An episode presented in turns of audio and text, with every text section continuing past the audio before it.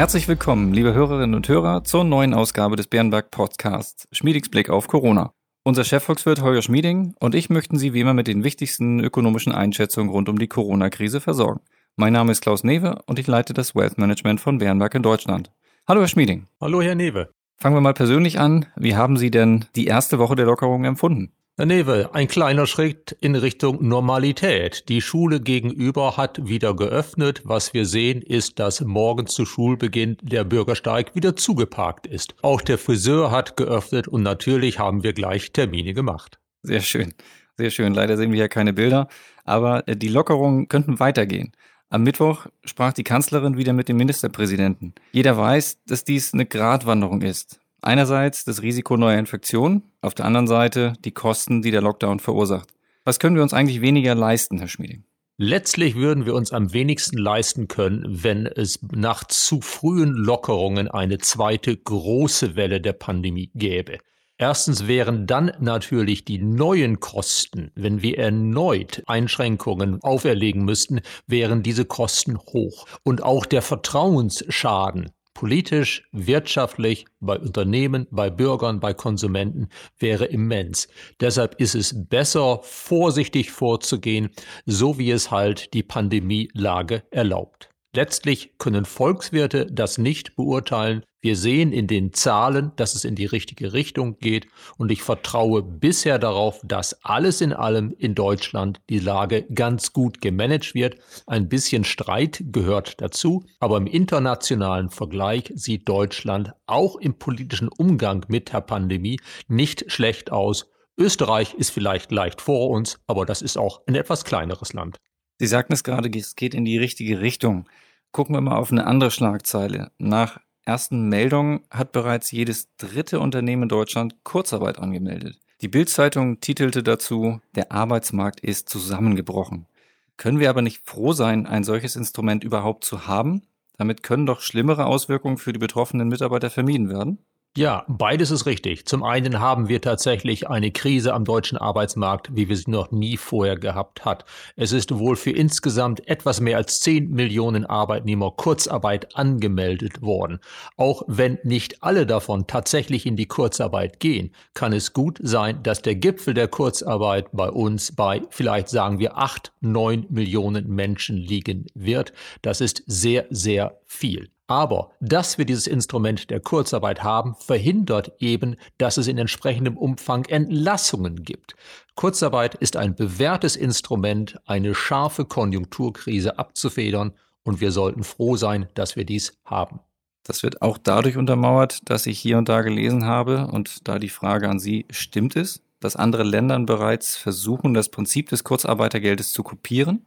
Ja, andere Länder haben das bereits übernommen mit etwas anderen Namen, mit etwas anderen Details, aber wir sehen das in Frankreich, wir sehen das in Großbritannien, in Ansätzen sogar in den USA, dass man dort studiert hat, wie Deutschland es geschafft hatte, 2008, 2009 mit relativ geringen Dauerschäden am Arbeitsmarkt die große Finanzkrise zu überstehen. Das deutsche Beispiel hat Schule gemacht.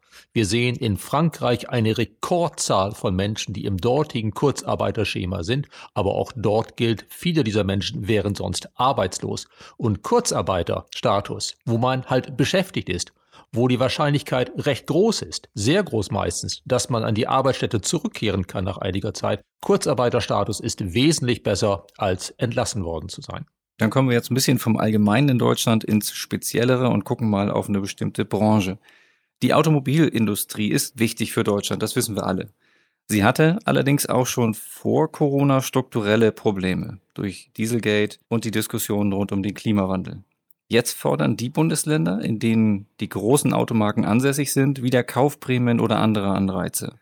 Sind das indirekte falsche Subventionen für einen Sektor oder ist es ein sinnvoller Impuls für die ganze Wirtschaft aus Ihrer Sicht? Die Autoindustrie hatte strukturelle Probleme. Sie wird wohl noch für längere Zeit strukturelle Probleme haben. Der Wandel zu neuen Formen der Mobilität, auch zur sauberen Mobilität, geht nicht ohne Reibungsverluste in dieser Industrie. Allerdings ist die Automobilindustrie ein Bereich, der sich relativ gut für ein gezieltes Konjunkturprogramm eignet. Bei einem Konjunkturprogramm geht es ja darum, dass man die Konsumenten dazu bringt, jetzt Geld auszugeben, statt in der Zukunft. Also dann Geld auszugeben, wenn es die große Lücke in der gesamtwirtschaftlichen Nachfrage gibt. Und gerade bei langlebigen Wirtschaftsgütern wie Autos neigen die Menschen zu Recht dazu, in einer Krise oder im Nachgang der Krise ihr Geld zusammenzuhalten. Also konjunkturell macht es Sinn, gerade gezielt bei langlebigen Wirtschaftsgütern, Automobilen, einen Anreiz zu setzen. Und auch langfristig macht es Sinn, einen Anreiz zu setzen, den Wandel zu sauberer Mobilität zu beschleunigen. Also eine Art Abwrackprämie für alte Drecksschleudern und Anreize jetzt saubere Motoren, saubere Autos zu kaufen, im Idealfall ohne sich auf eine spezielle Technologie festzulegen. Solche Anreize machen sowohl ökologisch langfristig als auch konjunkturell Sinn. Weg von dem Blick auf einen Sektor schauen wir jetzt nach Deutschland und Europa. Am Dienstag hat das Bundesverfassungsgericht ein viel beachtetes Urteil gesprochen. Es hält die EZB Staatsanleihenkäufe für teilweise verfassungswidrig. Schützt das den deutschen Sparer oder engt es den Handlungsspielraum der Zentralbank gerade in einer Krisensituation auf gefährliche Weise ein? Zunächst einmal, ich bin nicht der Meinung des Bundesverfassungsgerichtes und ich sehe im Urteil des Verfassungsgerichtes einige Elemente in der Beschreibung der Geldpolitik, die, sagen wir es mal vornehm, nicht dem Stand der wissenschaftlichen internationalen Debatte über Geldpolitik entsprechen. Das ist eine sehr altmodische und in gewissem Sinne sehr ortsgebundene Sicht auf die Geldpolitik, für die es im Ausland sehr, sehr viel Kopfschütteln gibt. Aber das Bundesverfassungsgericht ist zu Recht das oberste Gericht des Landes. Sein Urteil, auch wenn ich nicht mit ihm übereinstimme, hat Gewicht und muss beachtet werden. Es ist wirtschaftlich und finanziell hoffentlich nicht allzu folgenreich. Das Verfassungsgericht selbst hat ja gesagt, es möchte eigentlich den Handlungsspielraum der Europäischen Zentralbank in der aktuellen Pandemie, in der aktuellen Krise nicht begrenzen. Jetzt hat die Europäische Zentralbank drei Monate Zeit, ihr Kaufprogramm für Staatsanleihen zu erläutern und zu begründen. Ich denke, das wird sie auf irgendeine Art auch machen ohne direkt zu sagen, dass sie sich der Jurisdiktion des Verfassungsgerichts unterwirft, was sie als europäische Institution nicht kann. Aber ein Bericht über die Anleihekäufe und deren Gründe, Wirkungen und Nebenwirkungen, das hoffe ich mir, wird es aus Frankfurt geben, vielleicht in Zusammenarbeit auch mit der Bundesbank. Gefährlich ist eigentlich politisch zweierlei. Zum einen gibt es ja bereits in Südeuropa den Eindruck, dass Nordeuropa, auch Deutschland, in der aktuellen Krise nicht solidarisch genug ist. Auch wenn das Verfassungsgericht genau diesen Eindruck nicht erwecken wollte, kann man nicht verhindern, dass in Italien jetzt so diskutiert wird, auch mit Blick auf dieses Urteil. Und zum anderen ist natürlich der politische und juristische Streit darüber, ob ein nationales oberstes Gericht einen Spruch des obersten europäischen Gerichts außer Kraft setzen kann, potenziell gefährlich. Was wird Ungarn und Polen daran hindern, künftig auch zu sagen, wenn unsere Verfassungsgerichte etwas für rechtens halten, müssen wir uns dann um den Europäischen Gerichtshof scheren? Also ich sehe in diesem Urteil auf der politischen und juristischen Seite sogar noch etwas mehr Sprengkraft als auf der wirtschaftlichen und finanziellen Seite, wo es wahrscheinlich mit etwas Glück gelingen wird, die Folgen so einzugrenzen, dass daraus nicht schwerwiegende Konsequenzen für Europa und für Deutschland entstehen. Da drücken wir die Daumen, dass das so kommt. Ähm, und insofern zu dem Thema Staatsverschuldung auch mal was Positives noch ergänzend zum Ende.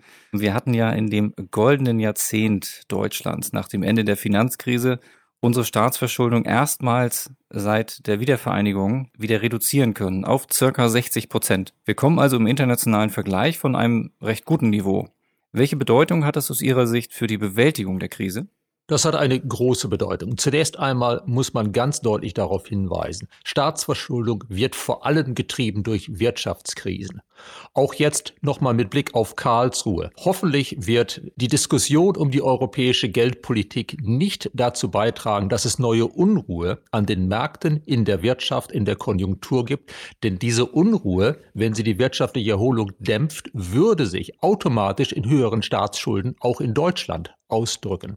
Wir haben in Deutschland in unserem goldenen Jahrzehnt unsere Staatsschuldenquote gedrückt von etwa 82 Prozent Ende 2010 auf jetzt knapp unter 60 Prozent, weil wir eben Wirtschaftswachstum hatten.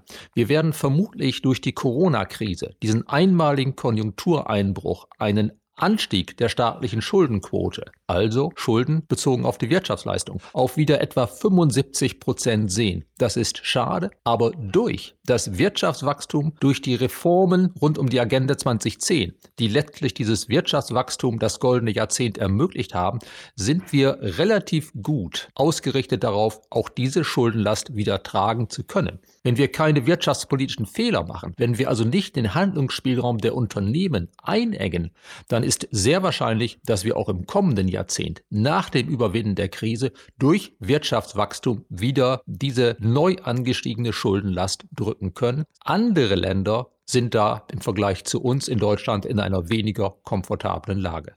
Das sind gute Nachrichten auch für den Intergenerationen-Diskurs. Lieber Herr Schmieding, äh, wieder sehr interessante Einblicke. Vielen Dank, hoffentlich auch für Sie, liebe Hörerinnen und Hörer. Und es freut uns natürlich, wenn Sie im Umfeld auf unseren Podcast aufmerksam machen. Herr Schmieding, wir hören uns nächste Woche wieder. Ich freue mich drauf, Herr Newe. Auch Ihnen alles Gute und allen Hörern und Hörerinnen alles Gute und bleiben Sie gesund. Dem schließe ich mich an. Wir freuen uns auf Ihre Fragen, sei noch erwähnt, und Anregungen an die bekannte Mailadresse schmiedingsblick.bärenberg.de. Bleiben Sie gesund und bis kommende Woche.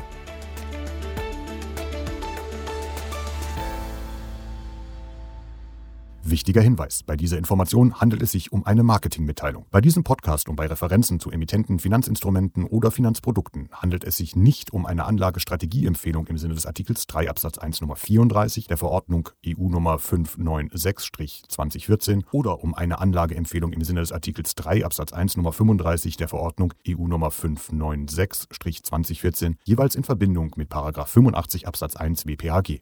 Als Marketingmitteilung genügt diese Information nicht allen gesetzlichen Anforderungen zur Gewährleistung der Unvoreingenommenheit von Anlageempfehlungen und Anlagestrategieempfehlungen und unterliegt keinem Verbot des Handelns vor der Veröffentlichung von Anlageempfehlungen und Anlagestrategieempfehlungen. Diese Information soll Ihnen Gelegenheit geben, sich selbst ein Bild über eine Anlagemöglichkeit zu machen. Es ersetzt jedoch keine rechtliche, steuerliche oder individuelle finanzielle Beratung. Ihre Anlagenziele sowie Ihre persönlichen und wirtschaftlichen Verhältnisse wurden ebenfalls nicht berücksichtigt. Wir weisen daher ausdrücklich darauf hin, dass diese Information keine individuelle Anlageberatung darstellt. Eventuell beschriebene Produkte oder Wertpapiere sind möglicherweise nicht in allen Ländern oder nur bestimmten Anlagekategorien zum Erwerb verfügbar.